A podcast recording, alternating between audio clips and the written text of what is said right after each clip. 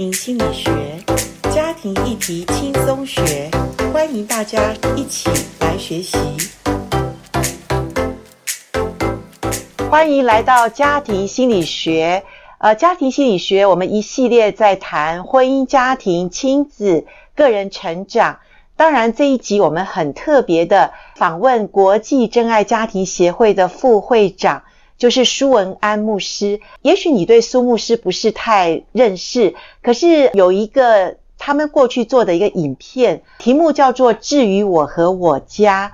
这个影片其实严老师我在做了十年的婚前教育辅导，在神学院教导的时候，每一次开课的其中一堂课，我就会用这个影片来带领学生能够认识。婚前，如果一对夫妻在信仰上能够这么坚定，而且能够互相的彼此鼓励，就在新婚的那一夜，哈，他们两个人打开圣经，翻出来的经文是一样的。你知道这个影片？哇，激发好多人都问我说：“这影片从哪里来？”哈，好像现在 YouTube 也可以找得到，只要你打“字于我和我家”这个影片就可以找得到。所以我今天请到了这个影片的所谓应该是作者，不过他谈的是他的父母啦，哈、嗯，那就是舒文安舒牧师。舒牧师可以跟我们 Podcast 的听众打个招呼吗？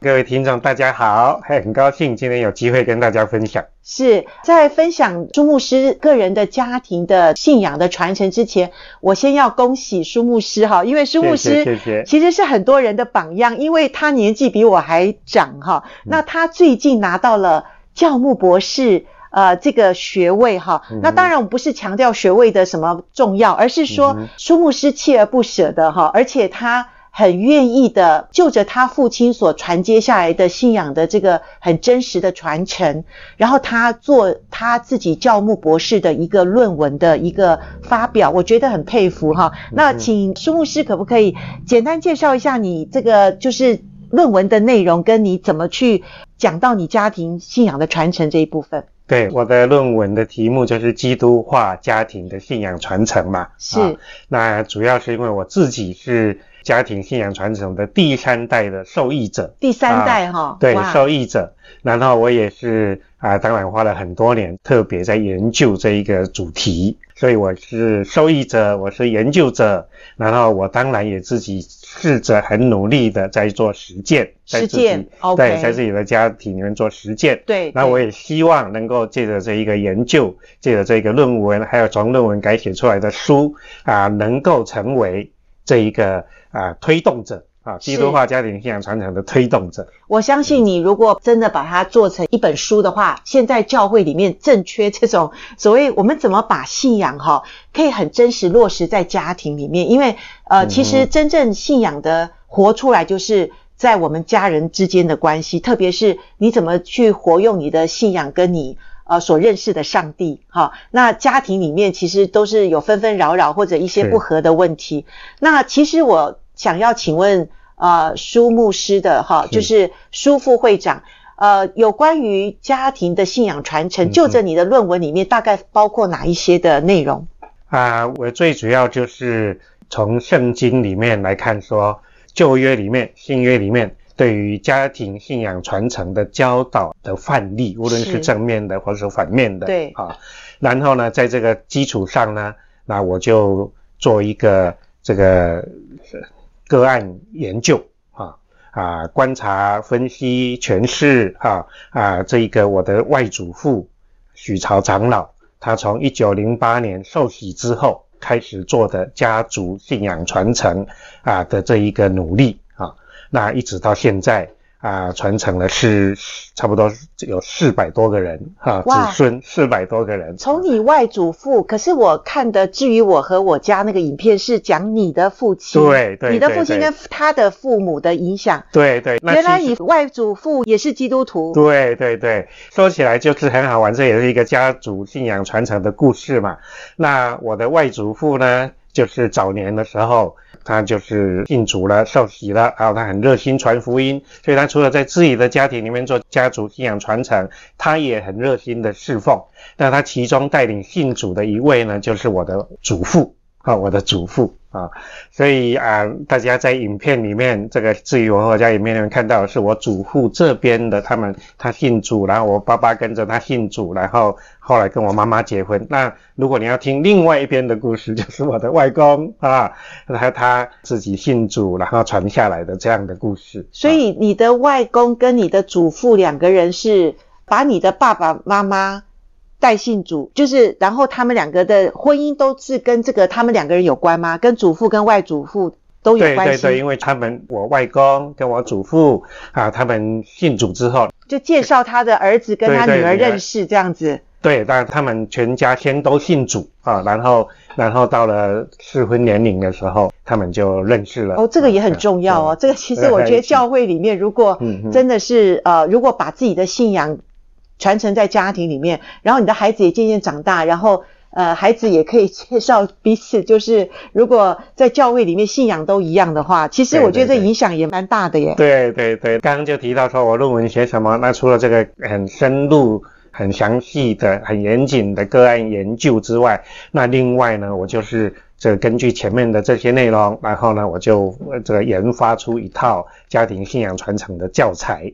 OK，教材那一共有十二课，那包含了家庭信仰传承的方方面面啊。那走过这一个课程了以后呢，啊，就对于家庭信仰传承有一个基本的了解，而且得到一些工具，得到一些策略啊，可以实际知道怎么做啊。那我最盼望的是能够透过在教会里面一起来推动，就跟我们的家庭导友、婚姻导友的理念是一样的啊。OK。这个怎么做？其实是我相信很多人已经迫不及待，希望 苏牧师呃能够透露一些，就是说大概在信仰的家庭传承里面的概念，还有一些的呃怎么做的方面，方方面面，可不可以一点的概念给我们有一点了解？家庭信仰传承呢，我们一般这个啊、呃，一想到家庭信仰的时候，我们一想到，哎，传给儿女。传给子孙啊、哦，那这是很重要的一部分，没有错。但是我在这一次研究的过程，还有试教哈、哦，我这个课程研发出来以后，我有试着试教的过程里面，跟学生的呃互动里面呢，哎呀，我就发现说，哎，其实不只是这样，这个家庭信仰传承呢，除了向下啊、哦，这个这个直向的传承之外，另外居然还有横向的传承啊、哦，就是。你跟你的同胞手足、兄弟姐妹传信仰，这也是家庭信仰传承的一部分。还有呢，跟你的姻亲传福音，也是横向的家庭信仰传承的一部分。然后呢，还有更厉害的，就是逆向的这个家庭信仰传承。这个逆向是什么意思呢？也是包括在直向里面，往下就是你的儿女跟你的孙儿女。是。那往上呢，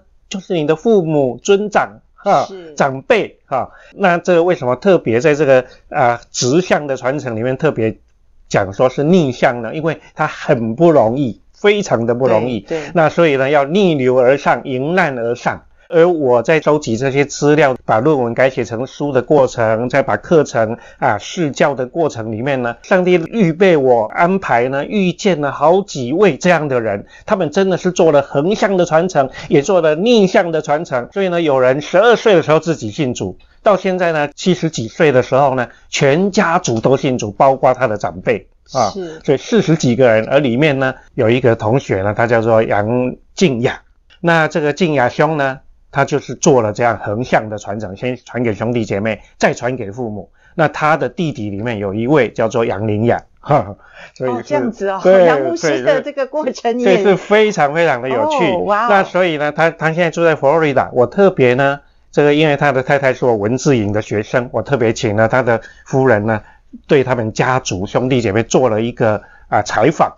然后他们的故事，他们这个横向传承跟逆向传承的故事，还有当然他们也有也有直向传承，对对自己的儿女，这个故事会放在我的书里面。OK，听到这边，原来真理堂的杨明雅牧师是 苏牧师，其实也很熟悉的一个长者哈。对对。那当然，杨牧师也是我所敬佩的一个牧师，因为他不止牧养教会，他非常看重家庭，是啊、呃，婚姻的一个牧养哈。对。那所以我相信，就是看重家庭婚姻的牧者，其实教会会比较健康哈。那教会的这些会友们也会觉得受益良多。那请问苏牧师，就是呃有关于信仰的这种传承，我相信教会。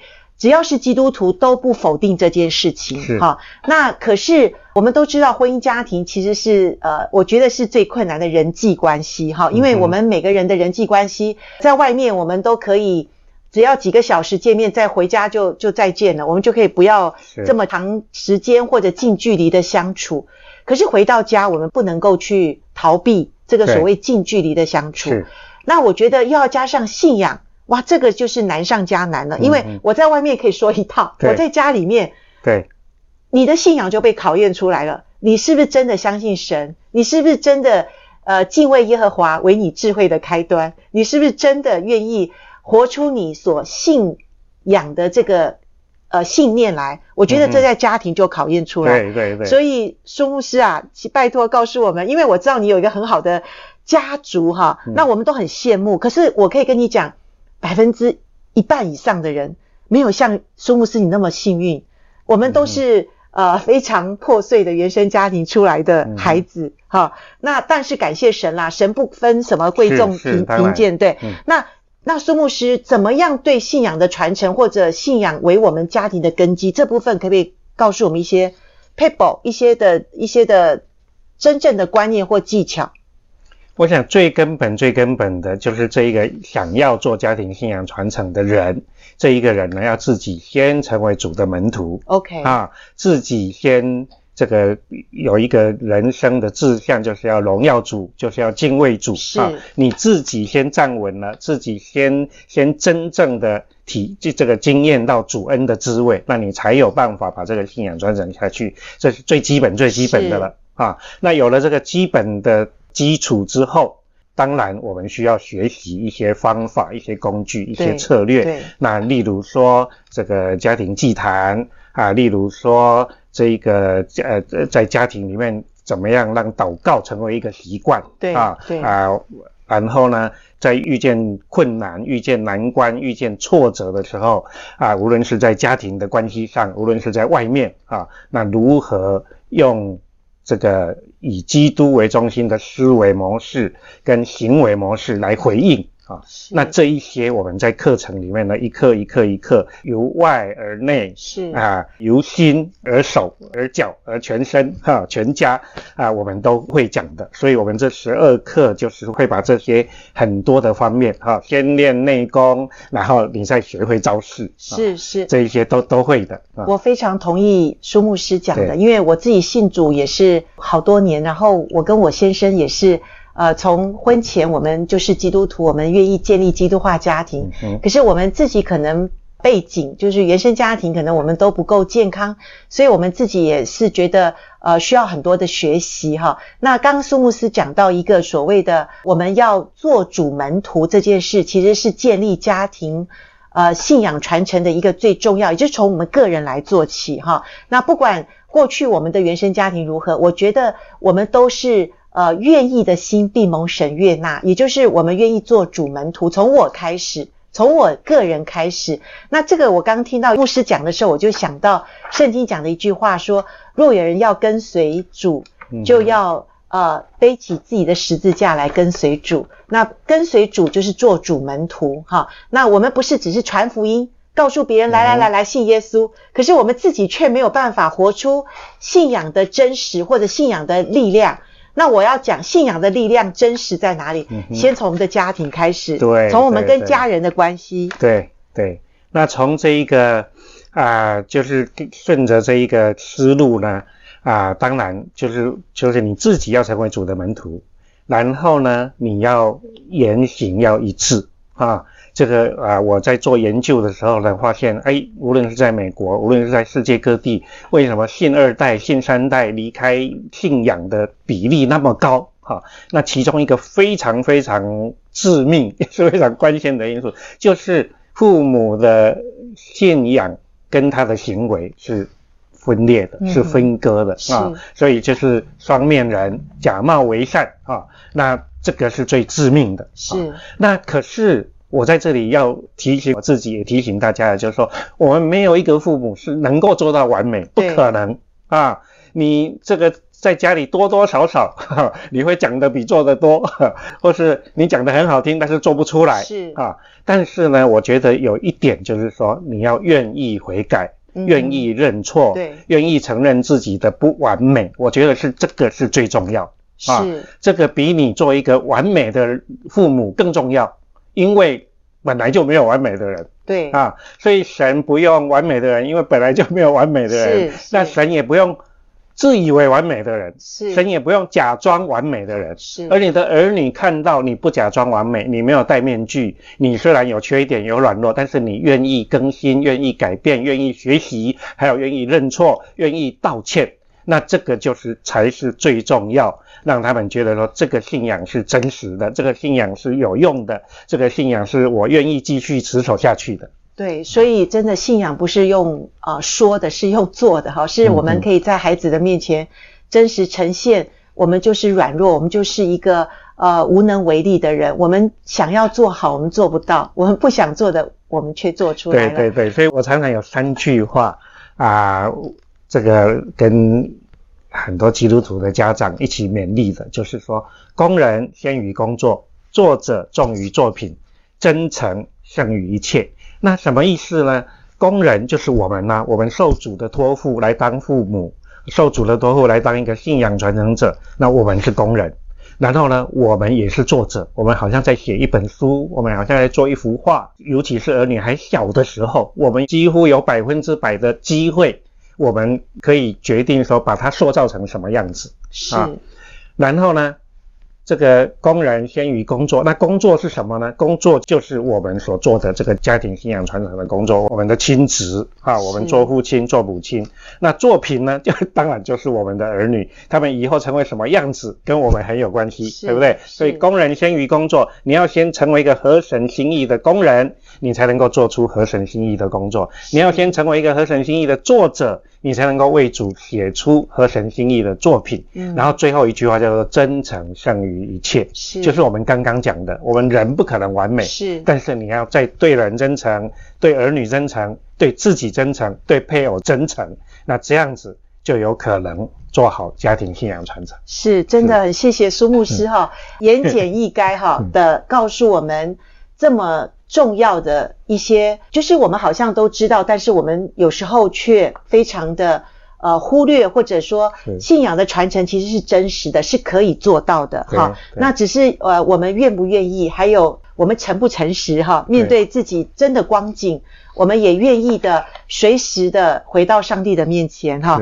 然后求上帝的光照，求上帝的帮助。当然最重要的是，呃，我们知道我们有一位爱我们的上帝。我们永远不用觉得说，哦，我我所做的问题发生的事情这么严重，我怎么办？大概上帝不会再爱我了，不会的哈。上帝是永远不会放弃我们，但是我们可能会有时候会放弃我们自己，或者放弃我们的儿女哈。那刚刚呃，从苏牧师他的研究里面哦，哈，他的论文研究里面，我们可以向上对我们的父母，我们可以做旁边的就是我们的兄弟姐妹，哈，我们的姻亲关系。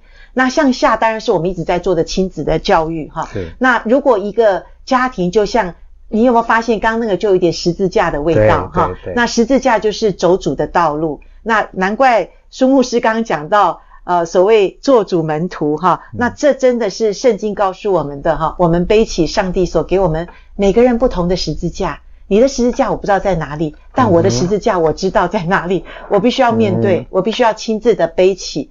而且不是我自己背，是上帝与我一起同负一轭，所以我感谢神。今天谢谢苏牧师，从你的论文，我们期待你的作品哈。是。那今年是哪个时候作品会出来？我们预计如果一切顺利的话，九月底十月初。OK，今年的九月底十月初会在台湾出版。是什么出版社？天恩，天恩出版社可能会出这一本，叫做《从这代对那代传扬你奇恩》。这个“你”是上帝的那个“你”，你奇恩，你的奇异恩典啊。好，然后就是副标题就是基督化家庭信仰传承。